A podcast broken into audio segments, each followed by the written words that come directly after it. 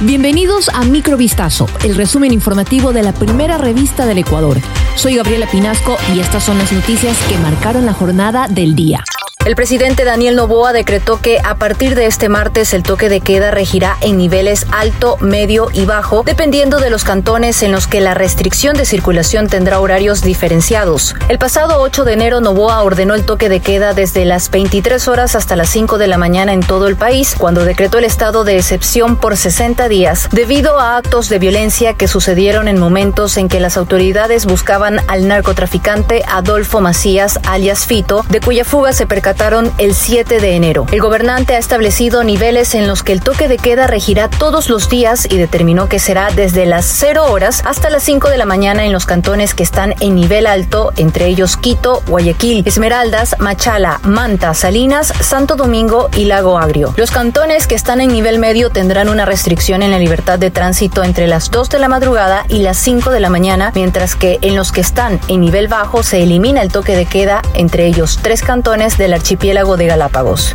El Ministerio de Educación anunció que desde este miércoles 24 de enero regresarán a clases presenciales 3.333 instituciones educativas a nivel nacional. Con ello se abarcaría al 70% de planteles del Ecuador que retornan a la normalidad. La cartera de Estado precisó que las instituciones fiscales, fiscomisionales, municipales y particulares que vuelven a la presencialidad corresponden a 125 distritos y 883 parroquias de todo el territorio ecuatoriano. En el distrito metropolitano de Quito regresan 486 escuelas y colegios de nueve distritos en 32 parroquias. Sin embargo, en la provincia del Oro y los cantones Orellana y Joya de los Sachas se mantiene la no presencialidad.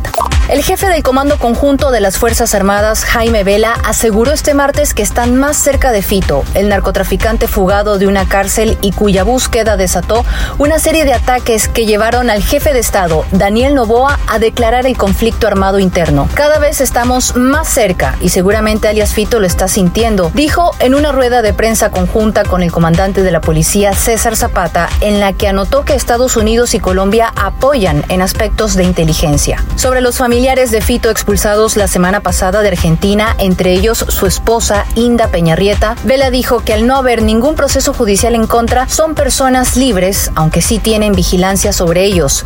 Las autoridades descubrieron la fuga de Fito el 7 de enero cuando se disponían a trasladarlo a una cárcel de máxima seguridad y durante su búsqueda se desató una arremetida de grupos criminales catalogados por Novoa como terroristas.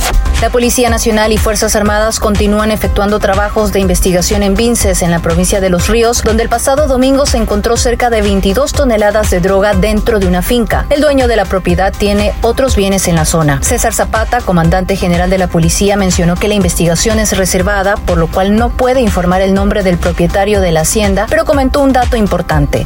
Mencionó que este señor tiene otras propiedades en los alrededores de la finca y agregó que siguen trabajando en la zona del estero Lagarto y sus alrededores. Además, resaltó que la droga estaba envuelta en bloques con diferentes logos, por lo que se sospecha que la sustancia sujeta a fiscalización tendría varios destinos. Oppenheimer, el drama sobre las tribulaciones del padre de la bomba atómica, está al frente de la contienda por los premios Oscar, en los cuales la española La Sociedad de la Nieve compite como mejor película internacional, según anunció la Academia este martes. Oppenheimer, la aclamada cinta de Christopher Nolan, cosechó 13 nominaciones, entre ellas Mejor Película, Mejor Director y varias categorías de actuación. Barbie, que junto a Oppenheimer abarrotó las salas de cine el pasado año, recaudando 2.400 millones de dólares, solo consiguió ocho nominaciones, entre ellas la de mejor película. Sorpresa por partida doble fue ver fuera de la contienda a la directora de Barbie, Greta Gerwin, y a su protagonista Margot Robbie al tiempo que su colega América Ferrera con un monólogo sobre lo difícil que es para las mujeres satisfacer las expectativas de la sociedad, se coló en la categoría de reparto. Esto fue Microvistazo, el resumen informativo de la primera revista del Ecuador. Volvemos mañana con más. Sigan pendientes a vistazo.com y a nuestras redes sociales.